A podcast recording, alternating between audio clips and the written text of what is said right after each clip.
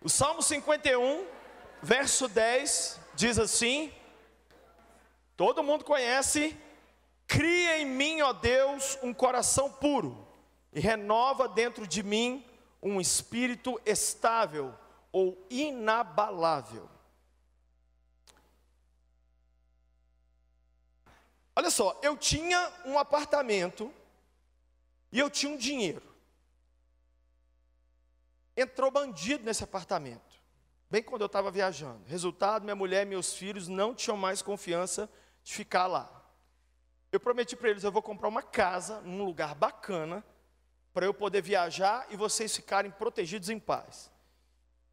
E aí o que, que eu fiz? Dei meu apartamento, dei o dinheiro que eu tinha, financiei grande parte do imóvel e comprei uma casa. Uma casa dentro de um condomínio, uma casa bonita, mas que estava caindo aos pedaços. Eu tinha que fazer a reforma da casa. O que, que eu pedi para o homem? Deixa eu morar no meu próprio apartamento e te pagar aluguel? Ele falou, pode. Aí eu fiquei morando lá. Passou um tempo, ele falou comigo assim: ó, eu vou vender esse apartamento. O que, que eu comecei a fazer como um bom cristão? Oração contrária. Sim ou não? Você está rindo, mas você está fazendo alguma oração contrária hoje, eu te prometo que você está fazendo. Falei, Jesus, não deixe esse homem vender, não deixe Satanás agir, tem misericórdia. Porque eu não tenho. Olha a minha situação: uma casa com um monte de homem trabalhando e um apartamento. Se ele vende o apartamento, eu ia morar onde? O que, é que Deus faz quando você faz oração contrária? Ouve o outro. O infeliz do homem vendeu. Resumindo, eu peguei minha família linda, fofa, e mudei para uma casa com 20 pedreiros. Fora quando falava assim, nós viemos para poder olhar encanamento, aí era 30. Ah, não, a gente viemos para poder mexer com a elétrica, aí era. Parecia que eu levantava de manhã, parecia que eu estava na Síria. Tiro, era Gustavo Lima cantando de manhã, e fazia café, era café num batalhão. Quem que já morou dentro de uma obra? Quem, quem sabe o que, que eu estou falando aqui? Quem sonha com isso de noite, acorda assustado, fala: Eu moro na rua, mas eu nunca mais vou fazer isso. Por favor, gente, não faz. Deus já está falando aqui já. Eu sofri demais. E aí eu fiquei morando numa obra. E eu mudei. Olha, olha o que, que eu vou falar aqui. Eu mudei para uma mudança. O nome da mensagem de hoje é O Homem da Mudança Passou lá em casa. Eu quero falar sobre mudança. Porque o nome dessa conferência que eu tenho a honra de pregar já há anos é Lugares Altos. Mas para você chegar nos lugares altos, você precisa passar por alguns lugares baixos lugares de mudança. Mudança é a coisa mais necessária na vida do ser humano. Deus não nos projetou para sermos a mesma pessoa sempre. As pessoas que mais sofrem na vida, sabe quem são? Exatamente os que se recusam a mudar. Por quê? Porque eles se apegam a uma coisa e falam: não, eu quero tudo sempre desse jeito, e Deus fala assim: não, amor, vou mudar. Você fala: não, faz isso, Deus. Aí começa uma briga, uma queda de braço. E Deus, se eu fosse dar um outro nome para Deus, sabe que nome que eu daria? F5, porque não tem ninguém mais atual do que Deus. Você quer ver um troço que Deus tem preguiça? É de ontem, é de conversa de ontem, é de situação de ontem. Na verdade, você sabe o que é essa conferência? É uma tentativa de Deus de nos atualizar. Por quê?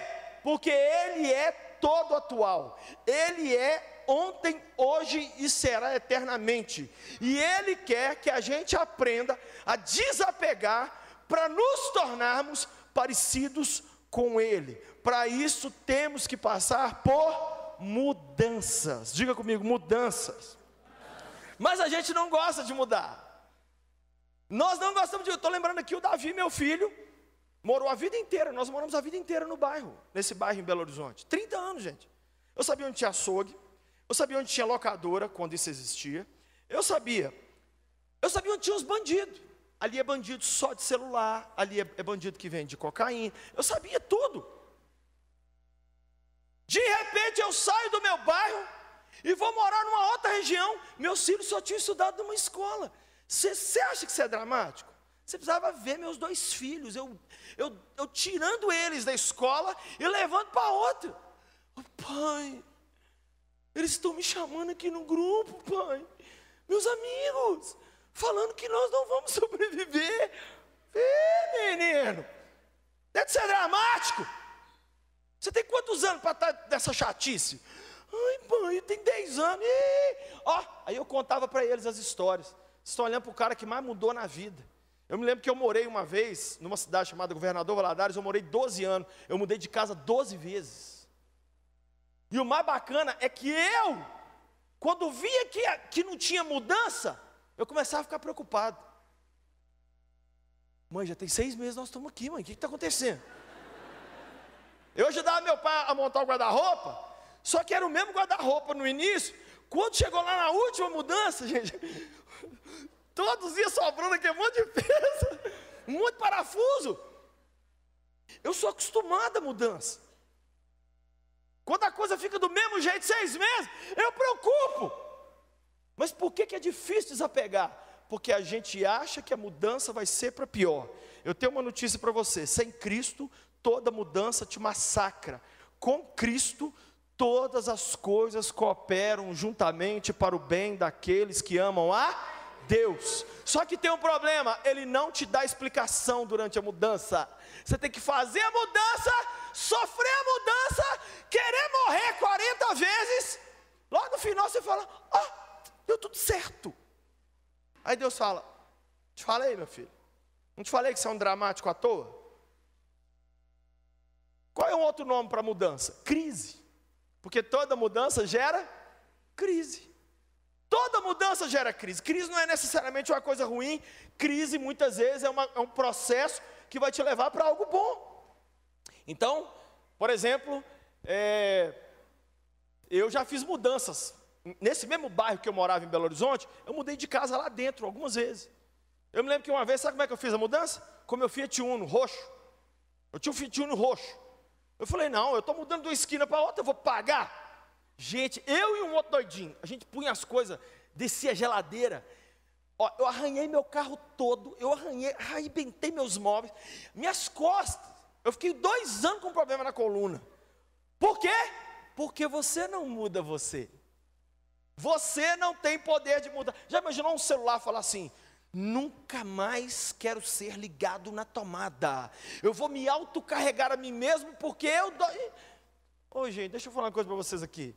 Eu gosto de tudo aquilo que melhora o ser humano. Ensino é bom, remédio é bom, coaching é bom, mas nada disso tem o poder de fazer mudança permanente no ser humano, nada. Só muda esse celular o fabricante, e o fabricante chama Apple. Não adianta ir na Nokia e falar, velho, faz um gato aqui. Não adianta. O que, que é meu problema e o seu? Muitas vezes a gente está indo nos gatos para poder resolver nosso problema. Aí eu vou casar e um amor vai mudar a minha vida. Só se for para arrumar boleto. De verdade mesmo. Me mostra uma história de uma pessoa que um homem mudou a vida de uma mulher, uma mulher mudou a vida de um homem, que eu mudo meu nome para Dilma Rousseff. Não existe isso! Homem não muda mulher, mulher não muda homem. Você acha, menina, sério mesmo, você acha que você vai casar, o cara joga futebol quinta-noite, que ele vai parar de jogar bola por sua causa. Você não tem espelho, não? Se enxerga, gente, um homem tem prioridades. Gente, eu fico rindo das mulheres, que as mulheres elas acham que elas são as quatro pessoas da trindade. Não, eu vou mudar meu namorado, eu vou mudar meu homem. Deixa eu te dar uma notícia, amor. Você não controla o seu ciclo menstrual. Como é que você vai controlar o coração de um homem? Não vai mudar mesmo. Não vai. E o da mulher? Muito menos. Quer que eu prove? Eu sou pastor. Sabe que mudança eu fiz dentro da minha casa? De móveis só nunca consegui mudar meus filhos, nunca consegui mudar minha mulher. Por quê? Porque a gente quer que a única pessoa que pode nos mudar, o Criador, que as outras pessoas nos mudem como só Deus pode nos mudar. Não vai acontecer. Na verdade, sabe qual é a única maneira que eu vi alguém mudar alguém? É quando você muda você, e aí, em resposta à sua mudança, o outro fica sem graça. Primeiro ele fica com vontade de te matar. porque ele começa a brigar e você não responde mais as brigas. Aí ele fala: Ah, então eu vou mudar, porque essa desgrama está mudando. Você não muda você. Eu tentei fazer minhas próprias mudanças, não consegui. Segundo tipo de mudança que eu fiz, sabe como? Eu fiz mudança com amigos. Cheguei um dia no púlpito da igreja, tinha 3 mil jovens, falei, gente, vamos fazer uma mudança amanhã, não tem dinheiro não, estou precisando de ajuda. Sabe quantos jovens apareceram para me ajudar na mudança? 327. Contado. A mudança que era para levar umas 5, 6 horas foi feita em 22 minutos. Era 80 carregando a geladeira, 50 carregando o fogão. Inclusive tem um menino aqui que está aqui fora aqui que me ajudou. É o Alan. Ele está ali fora ali, ó. Gente, foi maravilhoso. Estragou, quebrou tudo que eu tinha, mas foi muito ah, engraçado. Sabe o que, é que essa história mostra? Que também não é quem está do lado que vai te mudar. Não é, gente.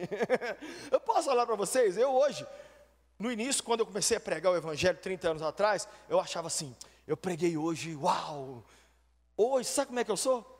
eu prego. Se uma pessoa sair desse auditório e falar assim, eu dei uma leve mudada na minha vida, eu falo assim, nossa Jesus, sério mesmo? Que milagre! Mudou um? Nós não temos esse poder. É a mesma coisa de um doente no hospital virar para o outro e falar assim: Eu vou te medicar, aí depois ele me medica.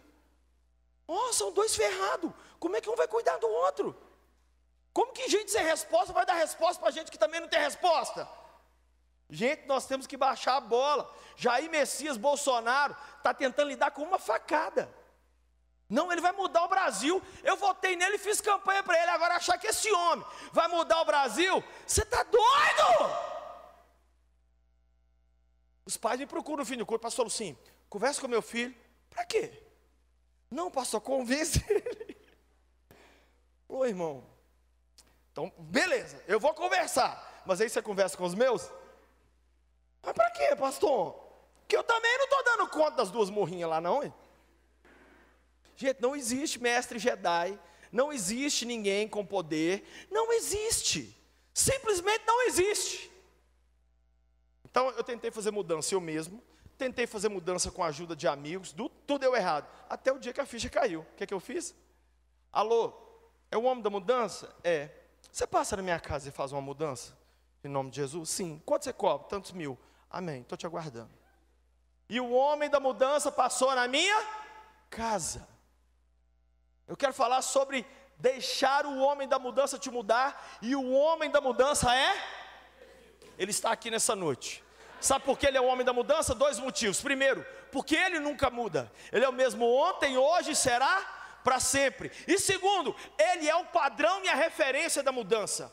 Nós mudamos para ficar parecido com ele. Ano passado eu fui a Portugal pregar, meus filhos não foram, graças a Deus, e eu estou lá com a Paty andando na rua, vi uma moça parecida com a Mimi. Aí, a Mimi já tem 18 anos, um mulherão. Eu fiquei olhando para a menina assim com saudade. Sabe aqueles pai retardado mental? Fiquei olhando assim, ah. Ela olhou para mim e falou assim: Cruzes, o que, que foi? Eu falei: Não, menina, não sou tarado, não. É, é porque você me lembra uma pessoa que eu amo muito. Sabia que se você deixar Deus te mudar, Ele vai te colocar cada vez mais parecido com Jesus. Aí uma hora dessa, Deus vai ficar assim olhando para você e falando assim. Aí você vai falar assim: isso? Deus vai falar assim: não, não, aqui. É porque você está começando a me lembrar um menino que eu amo muito. Deus ama ver a personalidade de Jesus em cada um de nós. Deus não é tocado por mais nada. Se Jesus entrar num carro, Deus vai amar aquele carro. Se Jesus entrar num casamento, Deus vai amar aquele casamento. Se Jesus entrar numa empresa, Deus vai amar aquela empresa. Se Jesus entrar nos nossos filhos, Deus vai amar nossos filhos. A emoção de Deus é Jesus. Assim como se você quiser me ganhar, basta você falar Mimi ou Davi comigo, que eu derreto. Deus é a mesma coisa. Então, qual é o convite de Deus? Se torne parecido com o meu filho Jesus. Quem quer se tornar parecido com ele aqui? Eu quero. Até porque eu não conheci ninguém como ele na minha vida até hoje. Ele é demais. Então nessa noite eu quero falar um pouco sobre as fases da mudança. Primeira fase da mudança, diga comigo, embalagem. Segunda fase da mudança, diga comigo, transporte. Terceira fase da mudança, diga comigo, novo lugar. Então eu quero falar primeiro da embalagem. Nessa hora da embalagem é muito legal. Eu estava na minha casa, de calça assim, toca o interfone. A menina lá de casa atendeu, falou, pastor, aí eu, o que, que foi? É o homem da mudança. Falei, ô oh, amigo, vai subindo aí. Eu estava no apartamento.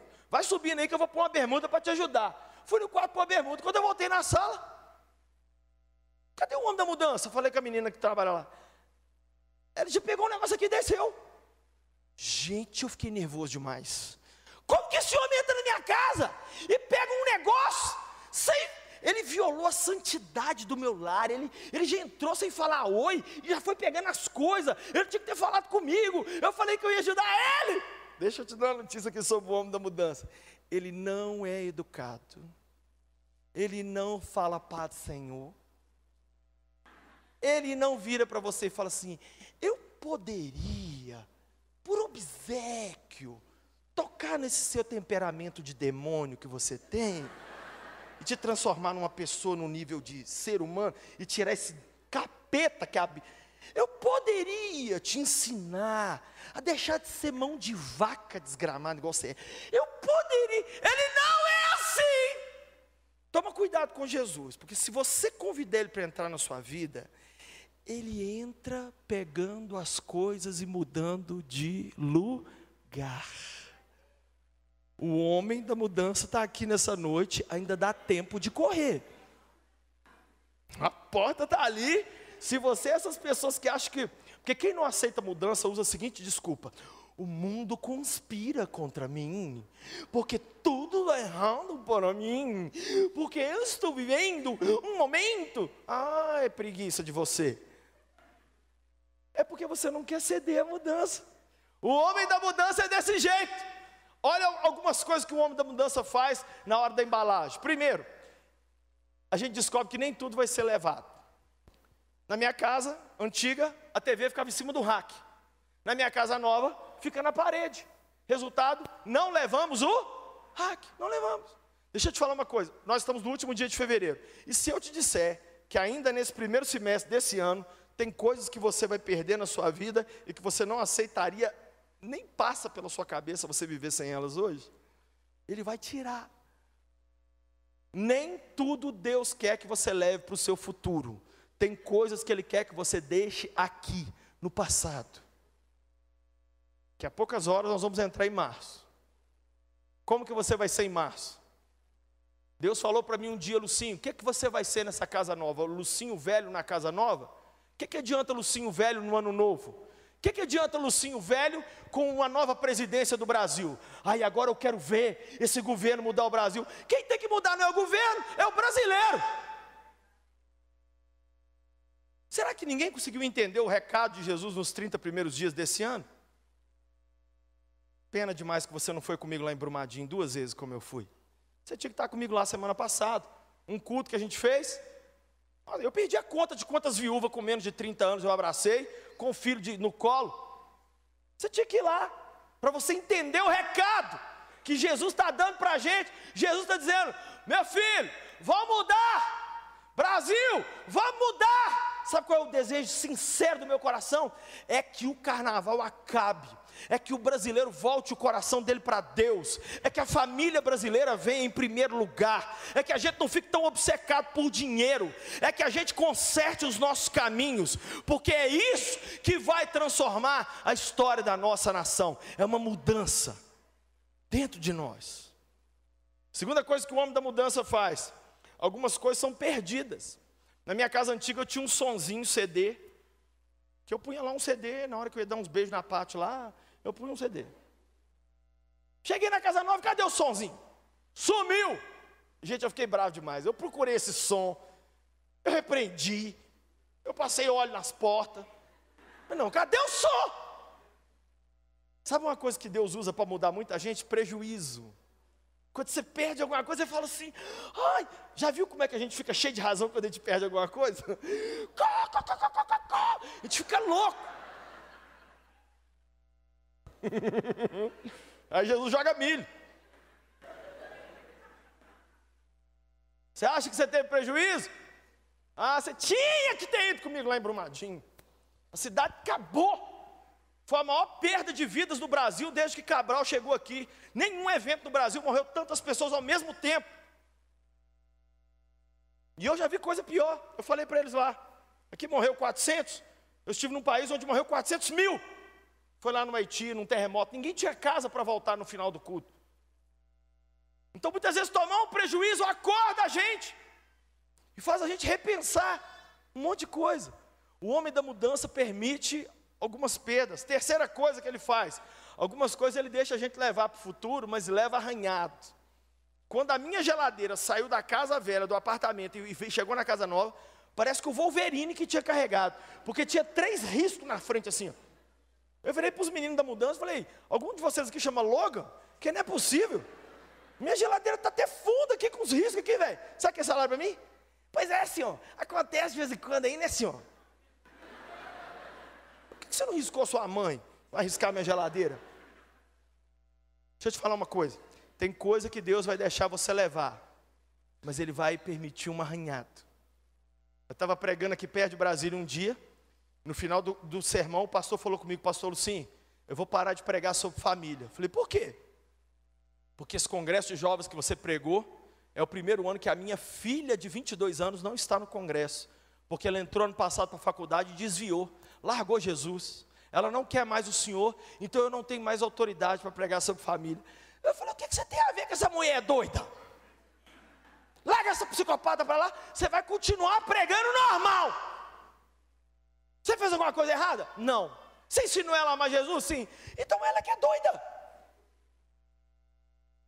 Então, pastor, você acha que eu posso continuar pregando sobre família? Eu falei: se você não pregar, eu vou te pegar de tapa. Ele vai continuar falando de família, mas ele vai ter alguma coisa na vida dele arranhada. É o texto que a gente leu. Se não fosse esse adultério desse homem, era o homem mais importante da Bíblia. Mesmo com essa história terrível dele aqui no Salmo 51, qual que é o apelido que deram para ele? Homem segundo. E se não tivesse cometido esse erro, era quem? quarta pessoa da Trindade. Eu falei sábado pregando na minha igreja. Quando eu chegar no céu, primeira pessoa que quero ver é Jesus. Segunda é Davi. Não é minha mãe que já está lá há 32 anos. É Davi, sabe por quê? Porque as coisas que esse homem escreveu, as coisas que esse homem falou, as coisas que esse homem produziu, me tocaram e me ajudaram, me transformaram. E eu estou aqui pregando sobre uma frase que ele falou: Cria em mim, ó Deus, um coração puro Adivinha por que Davi perdeu, pediu isso? Já era rei, já tinha salmos, já tinha músicas, mas chega uma hora na vida que você pode casar com a pessoa mais fantástica, ter o dinheiro que você quiser, fazer o que for, você não tem alegria. E você olha para dentro de você e fala assim: Eu quero mudar, eu preciso mudar. Eu vou dar um, um conselho aqui para os mais velhos, hein? Quanto mais velho a gente vai ficando, mais difícil vai ficando mudar. Mudança é, é tipo cimento. Quando passa cimento assim na calçada, se você vier assim escrever, dá para escrever. Mas se passar o tempo aquilo ali endurece, nem marretada marca. Então muitas vezes a gente vai ficando mais velho e vai ficando mais difícil mudar. Vai ficando mais difícil mudar. Aí vai ficando mais difícil mudar. Mas Jesus nessa noite está dando um recado para os novos e para os velhos. Eu quero fazer uma mudança na sua vida. No final você vai entender porque que eu estou pregando essa palavra aqui. Quarta coisa que o homem da mudança faz: ele manda a gente doar algumas coisas. Sabe o que eu tinha que fazer com meus móveis do apartamentinho? Eles eram completamente fora de proporção com a casa. Eu tive que dar tudo. Tem um amigo meu que está dormindo na minha cama. O Juninho casou. Aí não tinha cama. Eu falei, velho, você tem cama? Não, vou te dar minha cama. Você quer mudar? Dê, doe mesmo precisando receber. As maiores mudanças que Jesus fez na minha vida foi quando ele me pediu coisas, sendo que eu tinha que receber essas coisas, eu não tinha. Quinto, tem coisas que a gente descobre no meio da mudança que achou que estava perdida, mas não estava. Sabe o que eu achei no meio da mudança? Uma caixa de foto velha minha de 60 anos atrás. Eu com cara de pastor, gente, vocês não. Estava tava muito bonito. Até quase convenceu eu. Eu com os terninhos assim, ó, cabelinho caidinho, pregando assim para duas pessoas, cinco pessoas. Sabe o que, que Deus me falou? Está vendo essas fotos, filho? Eu quero te mandar para um futuro de glória sem você esquecer de onde você veio. Não esquece o pé vermelho que você é. Ah, porque eu estou trabalhando no gabinete do ministro. Não esquece que você não sabia nem o que, que era plano piloto. Você achava que plano piloto era um plano e que tinha um piloto que dirigia. Ah, porque eu, eu sou assessor direto do. Ih, cala a boca, você não sabia conjugar o verbo to be. Ó, oh, não sabe até hoje. é, às vezes, ser humano é assim, sobe em cima de uma gilete e já se sente. Não, eu agora estou namorando. mas tá, mas a pessoa já sabe que você está namorando ela? É o que eu mais tenho na minha igreja, é pessoas namorando pessoas que ainda não sabem. Quem aqui já pegou carona em moto? Quem aqui já pegou carona em moto? Deixa eu ver. Primeira vez que eu peguei carona em moto foi com meu primo Wallace. Eu, eu, eu, não, eu não agarrei o cara, eu, né? Segurei de longe assim. Quando ele fez a primeira curva, eu não, eu não, eu não tombei junto com a moto, não. Fiquei duro assim igual porrete. A moto quase caiu. Ele encostou a moto e falou assim: Ô oh, menino! Primeira coisa, por que você não me agarra direito? Você é homem ou você é viado? Falei, não sei. Me junta direito, poxa. Segundo, se eu virar para a esquerda, vira para a esquerda. Se eu virar para a direita, vira para a direita. Sabe o que Jesus está mandando eu perguntar para você aqui? Para que você sentou na minha garupa? Se você não me assume direito, não me agarra direito. E segundo, por que, quando eu quero mudar a sua vida para a esquerda você não deixa? E quando eu quero mudar para a direita, toma junto comigo, menino infeliz. Tudo entregarei. Não mexe em nada, Jesus. Se mexer,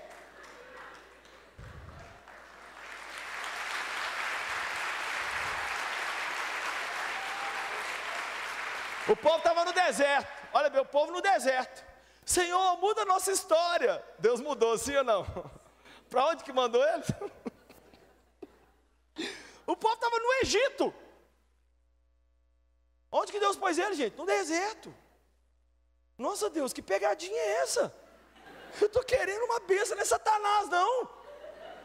Deixa eu te falar uma coisa: sem deserto, nós nunca podemos entrar em Canaã, porque antes da da gente entrar na terra prometida, a terra prometida tem que entrar em nós. Muitas vezes o processo de mudança é para você poder viver o que Deus tem para você lá na frente, com sua, o seu coração pronto para viver aquela situação. Outro dia eu virei para uma jovem na igreja e falei assim: Você está namorando, você não pode casar. Por quê?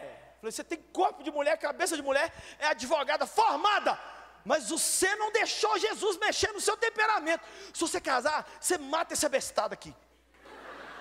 E o menino do lado assim. Olha como é que ele é retardado, ele está até concordando. Ai, pastor, o senhor é muito grosso. Deixa eu te falar uma coisa aqui, amor. Eu só estou te falando aquilo que a sua mãe, suas tia não tem coragem de te falar. Eu prefiro ficar vermelho cinco minutos que amarelo a vida inteira e atender o seu divórcio daqui a um ano. Menina chata. Não, Jesus me salvou, mas não pode tocar em nada, não pode mudar nada, eu não aceito nada, tem que ser do meu jeito.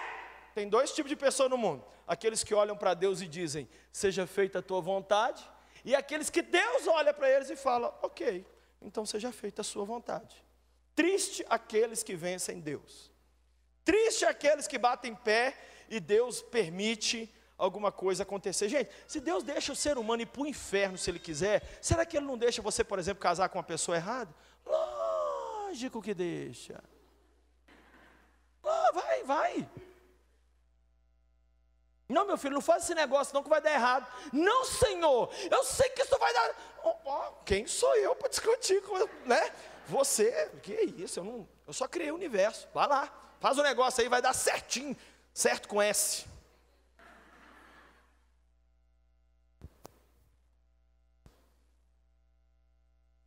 Tem dois jeitos da gente mudar, gente, ou pelo amor ou pela dor. Eu posso virar para alguém aqui e falar assim: vamos ali comigo? E eu dou a mão a essa pessoa e vou junto. E a pessoa vem. Ou a pessoa fala assim: ai, não sei. Aí que eu tenho que fazer? Arrastar. Gente, Deus quer mudar a nossa história. Ou a gente vai com Ele e move com Ele, ou Ele vai nos levar da maneira mais difícil. Eu estou aqui lembrando da minha irmã. Minha irmã, quando tinha quatro aninhos, ela tem 42 anos, quando tinha quatro aninhos, meu pai estava brigando com ela, que ela não estava obedecendo, e deu chinelada nela. Quem lembra daquelas havaianas branca com as tiras azul, feita no inferno? Eu apanhei naquilo ali que vocês não fazem noção. E ele batendo na minha irmã, batendo na minha irmã, senta, não senta, senta, não senta, senta, não senta. Aí, a minha irmã, quatro anos, gente, olha como é que pode. Ela foi sentando e falou assim: por fora eu estou sentada, mas por dentro eu estou de pé.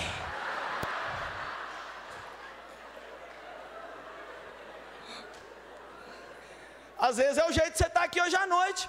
Às vezes você está aqui hoje à noite assim, eu estou aqui, mas eu estou indignada com o que o Senhor está fazendo.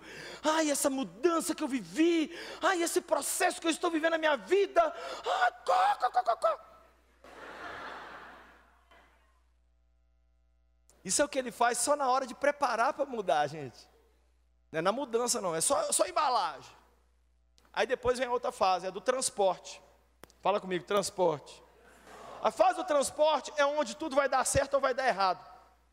Eu fui aos Estados Unidos pregando passado, aproveitei, as televisões lá custam 100 dólares, falei, vou comprar três. Dá três aí. O que, que meus amigos na América falaram?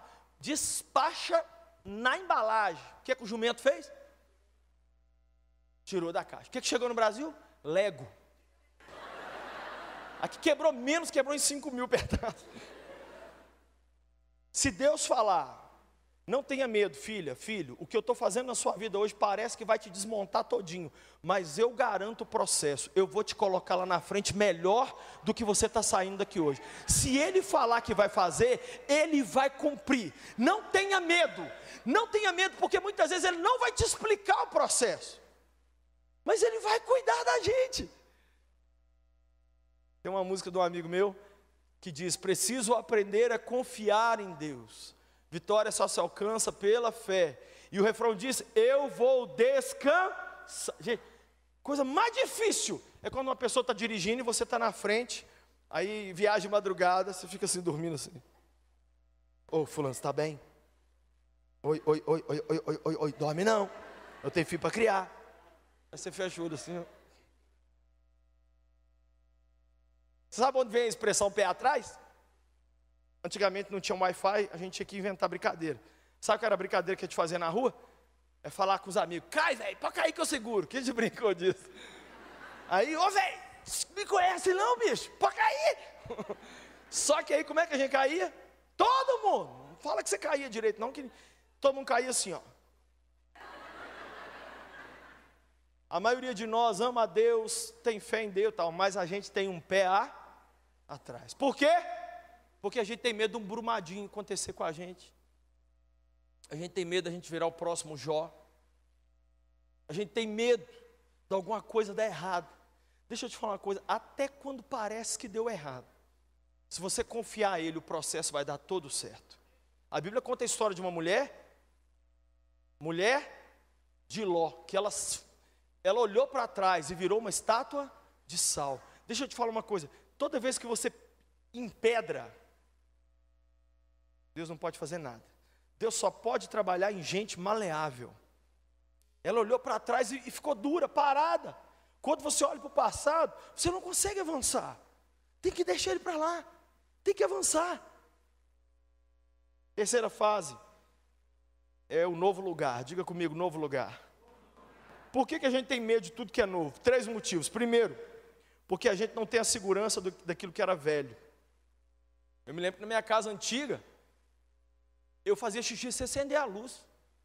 Eu sabia onde tinha tudo, sim. Eu ia assim, ó, de noite, ó. Eu sabia onde tinha curva. Quando Deus coloca a gente numa nova situação, a gente não sabe mais nada. Ai meu Deus, como é que vai ser aqui em Brasília? Mudei para cá. Ai Jesus, como é que a família de fulano vai me receber? Ai meu pai, como é que vai ser nesse novo emprego? Ai, como é que vai ser? Se Deus está fazendo uma mudança na sua vida, confia. Confia. Não fica com medo do novo, fica com medo de ser apegado ao velho. Segunda coisa, sabe por que a gente tem medo de tudo que é novo? Que a gente tem medo do que as pessoas vão falar.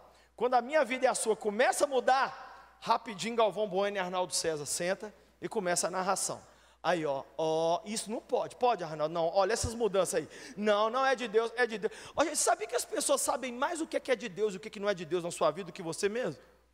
Mas elas mesmo não sabem nada da vida dela. Se perguntar para elas, ela não sabe nada. Mas dos outros ela sabe. Deixa eu te dizer uma coisa. Deixa a cachorrada latir. Toca a sua vida. E quem te criticou hoje, sabe quem vai falar com você amanhã? Eu sempre acreditei em você. Ah, sua jumenta, cadê você quando eu estava precisando de um apoio lá atrás? É? Então calma, deixa, é assim mesmo. Terceiro, sabe por que a gente tem medo de tudo que é novo? Porque a gente acha difícil, quase impossível adaptar. Esses dias, eu passando de carro, passei em frente à escola antiga do Davi. Foi bom demais. Falei, quer descer aí, velho? Ô pai, Deus me livre, sangue de Jesus tem poder. Sangue de Jesus tem poder. Tem dois anos que nós estamos morando na casa nova. Você saiu daqui chorando, falando que nunca ia adaptar em outra escola. Não, pai, não sei como é que eu acredito. Nossa, Deus, que, como, como que eu, eu chorei por causa disso aqui, pai? Você sabia que hoje muita gente está aqui sentado nessa noite chorando por coisa? Gente, você só chora por angu. Quem sabe o que é angu? Polenta, angu até chegar o bife. Na hora que chega o bife, você fala assim: quem foi o demônio que me deu angu para comer? A pessoa só chama angu de coisa boa até chegar a comida que presta.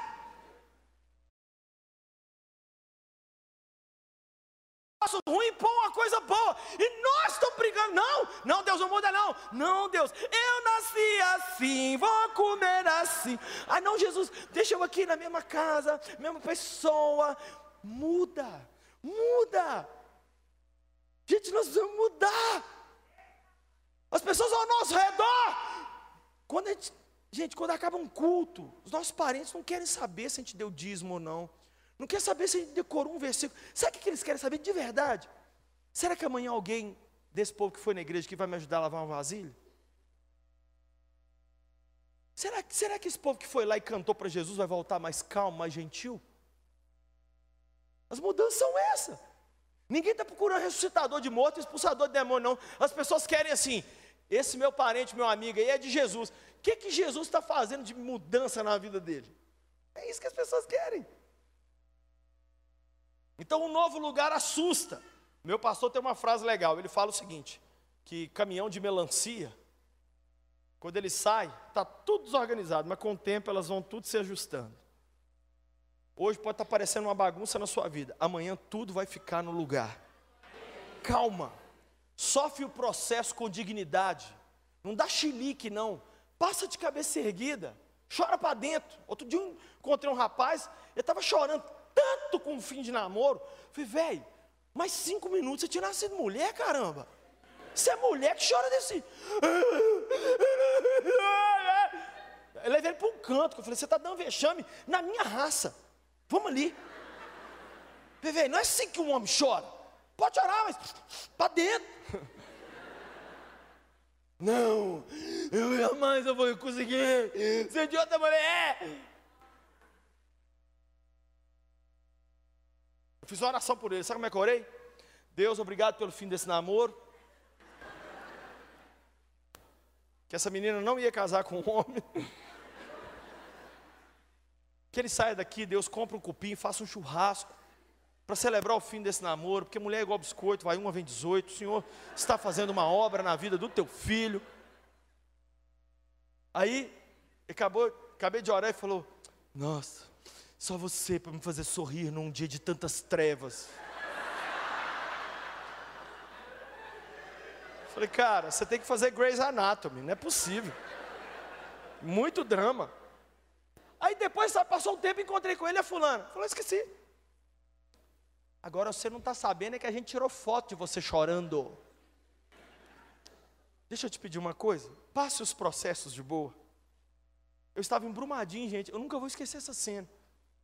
Uma mulher, meia idade, do meu lado, virou para o socorrista e falou assim: Ô moço, só conta a verdade para a gente. Tá, a gente foi lá duas vezes. Isso foi no segundo dia da tragédia. Ela falou: só, só assim, não precisa é, tinha umas pessoas desesperadas, ela falou assim, eu só te peço, conta tudo certinho para a gente saber o que fazer. Eu sou cristã, eu sou de Jesus, mas é porque lá debaixo da lama está meu filho, meu marido e meu irmão. Ô gente, eu ajudando ali, eu falei assim, e fui lá para o meio do mato chorar. É possível você perder as três pessoas mais importantes da sua vida e ainda ter dignidade. E falar, Deus, no eu saí do vento da minha mãe, no eu tornarei para lá, o Senhor me deu, o Senhor tomou, bendito seja o nome do Senhor. Deixa Deus fazer a mudança que Ele quer em você. Ele não é um pai mau. Não é possível que eu, Bispo Gerson, somos melhores pais do que Deus. Não é possível. Ah, mas isso que eu estou vivendo, pastor, é um processo. Vai acabar. Ele está tentando te colocar refinado, parecido com Jesus. Sabe por que eu preguei essa mensagem aqui hoje? Porque no primeiro dia de 2016 eu fiz uma oração. Eu falei, Deus, eu queria que 2016 fosse o ano da minha mudança. Ah, deixa eu te pedir uma coisa, nunca fale nada empolgado assim na oração. Porque Deus anota se você filme e anota, igual essa menina que está anotando tudo aqui, imagina se Deus não anota. Sabe o que o Senhor falou para mim na oração? Filho, então eu já vou te pedir uma coisa, quero que você jejue todos os dias desse ano. Eu falei, Deus, que mudança. Ele falou, não, isso não é a mudança não, é só para te preparar para ela. Ah, gente. Vocês não imaginam o que aconteceu comigo de 2016 para cá, eu vivi mais mudanças na minha vida do que desde que eu nasci. Eu vou contar aqui cinco mudanças bem rapidinho. Eu vou contar só as pequenas, porque eu tenho vergonha das grandes. De verdade, eu tenho vergonha das grandes mudanças. Eu vou falar só as pequenas. Primeira mudança que ele fez na minha vida de 2016 para cá, eu descobri que eu era machista. Eu nunca gritei com a minha mulher, nunca mandei ela lavar roupa, trazer comida na minha mão, nada disso. Mas eu sempre fui aquele cara assim: eu ganho dinheiro, você aqui em casa. E Jesus pegou muito pesado comigo, mas muito pesado. Posso falar uma frase que ele falou para mim, quando ele estava de bem comigo? Desce agora para lavar vasilha junto com a sua mulher, porque se você não presta para servir a sua noiva, eu não aceito você ir para o púlpito servir a minha noiva. Eu não te quero pregando, eu te quero fazendo sacolão com essa mulher. E eu quero você sentando com essas crianças para estudar para casa com elas. Gente, primeiro dia que eu sentei com o Davi para estudar o para casa, eu tenho dinheiro para pagar o professor, o professor inclusive vai, mas eu sento com Davi para estudar. Meu filho não estudava, ele ficava me olhando assim. Pai, tem alguma coisa acontecendo? Sim, filho, seu pai está deixando de ser babaca. Aonde se viu um homem, gente? Que não serve para fazer uma. A cultura brasileira é machista. Eu vou falar uma coisa para os homens aqui. Nós estamos devendo muito pedido de perdão para as mulheres brasileiras. Mas a gente é tão machista que nem para pedir o perdão a gente serve.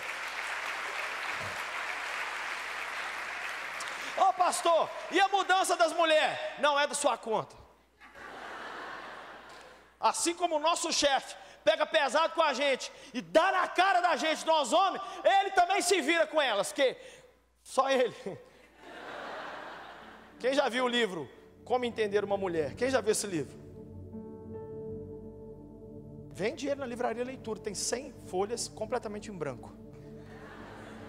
Eu não estou brincando, é verdade, tem esse livro. Segunda coisa que ele fez comigo, ele me mandou pedir perdão por 40 pessoas. Eu só estou contando mudanças pequenas, gente. Ele falou comigo, filho, anota esses nomes aqui. Quero que você vá atrás de cada um e pede perdão. E atrás mesmo, eu peguei avião em Belo Horizonte, fui no Rio de Janeiro, pedi perdão a uma pessoa, voltei. Você sabe o que é você com 47 anos pedir perdão para uma pessoa de 17, que não tem cabelo debaixo do braço, que não sabe a diferença entre Tiquititas e High School Musical? Você sabe. E Jesus ainda falar com você: se alguém retrucar, não fale nada.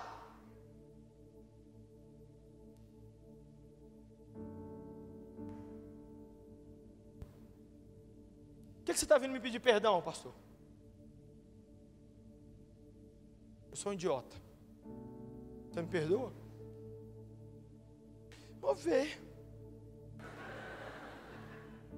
Alguns choraram, me abraçaram e falaram: Eu, eu sou mais idiota que você. Aí ficou aquele campeonato para ver quem era mais idiota.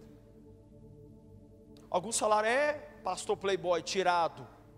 Caiu sua máscara, né? Sem vergonha. Agora vem aqui me pedir perdão, né?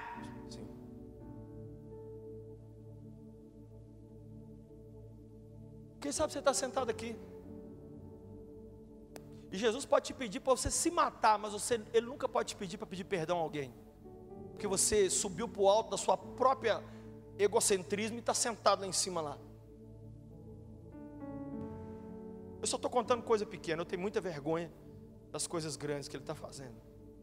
Desde o dia 1 de janeiro de 2016. Terceira coisa, ele me mandou dar três carros para os outros. Só que eu fiquei de maio de 2015 até finalzinho do ano passado, três anos e meio sem carro. Eu. Falei, Jesus, me dá um carro. Ele falou, filho, eu vou te dar, mas primeiro eu quero que você dê três carros. Falei, Jesus, não sei como é que funciona aí. Aqui é assim, você precisa ter para você dar. Às vezes aí no céu é diferente os processos. Aqui é diferente, Senhor.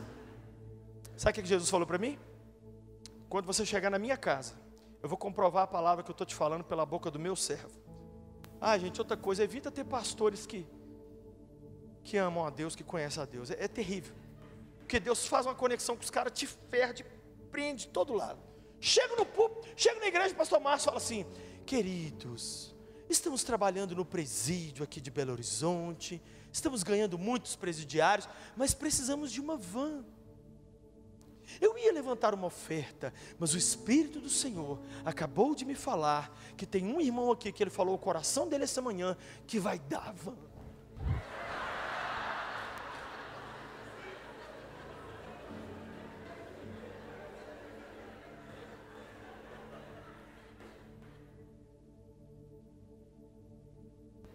Depois ele falou: Agora eu quero que você dê dois carros para dois pastores. Vai ser muito legal, Deus. Eu vou continuar sem carro e os caras de carro. E eu dei os carros, gente, e não, e não arrumei carro, não. Ah, pastor, dá o testemunho completo. E aí, logo em seguida, não, não, não teve nada disso. Eu dei os carros, fiquei sem nada. Fiquei com dívida para pagar os carros. Só estou coitando coisa pequena. Eu tenho muita vergonha das grandes. Sabe qual é a quarta coisa que ele falou para mim? Ele mandou eu desacelerar. O Senhor falou assim comigo. Porque eu sou muito agitado, gente. A pessoa agitada eu considero lenta. Eu sento para comer, almoçar com a minha família, sem nada para fazer depois. Eu como em 30 segundos. A minha família. Aí eu fico assim. Vão aí, ó. Tartaruga ninja. Todas as pessoas são lentas para mim. Todas as pessoas. Mas por quê? Porque eu viajo pregando há 32 anos. Eu estou acostumado com horário de voo. Eu estou acostumado com horário para pregar. Eu estou acostumado com. Então, eu, eu, eu faço tudo rápido. Deus falou assim comigo: as pessoas não são lentas. Você é que virou um zumbi que eu nunca pedi para você virar. Você vai ficar lento, meu filho. Igual todo mundo de novo. Ah, gente. Vocês não imaginam quantas lágrimas eu chorei nesses últimos três anos. Aí o que, que Jesus está fazendo? Só manda a gente lenta.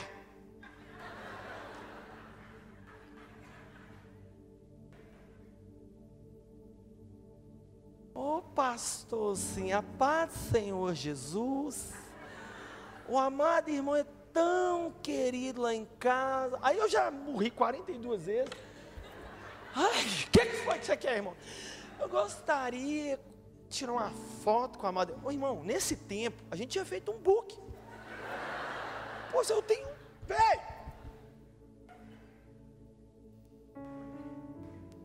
Você sabe o que é Jesus pegar um homem de 40 anos e desacelerar ele? Coisa que minha mulher tentou a vida inteira. E sabe o que Jesus fez comigo outro dia? Eu estou no culto, o pastor Márcio pregando sobre o filho pródigo. O Senhor falou assim comigo: quando ele fizer apelo, vai no altar.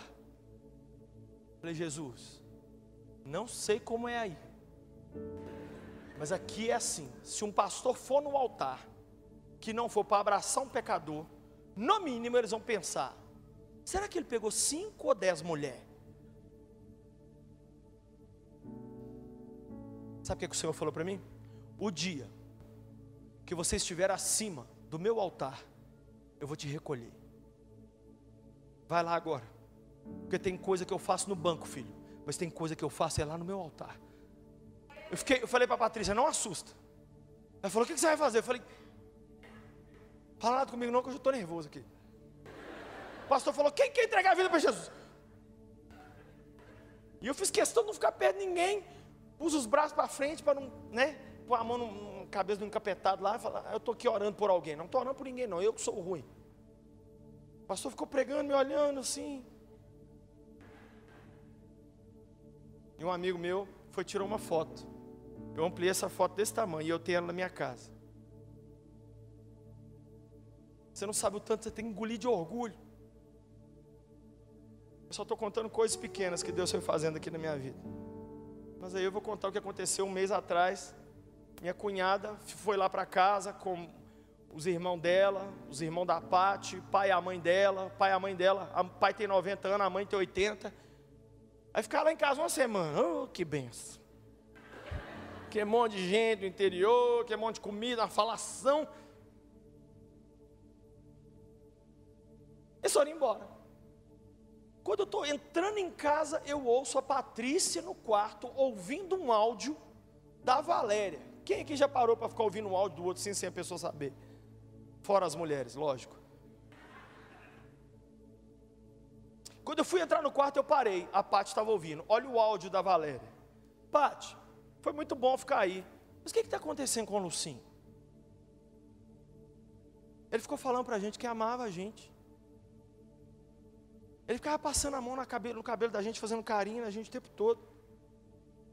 Ele lavou vasilha. Ele levou a gente tudo quanto é lugar. Ô Pátio, o Lucinho andou com o papai no condomínio. Gente, eu peguei meu sogro de 90 anos. E eu fui andar com ele no condomínio. O homem anda assim, ó.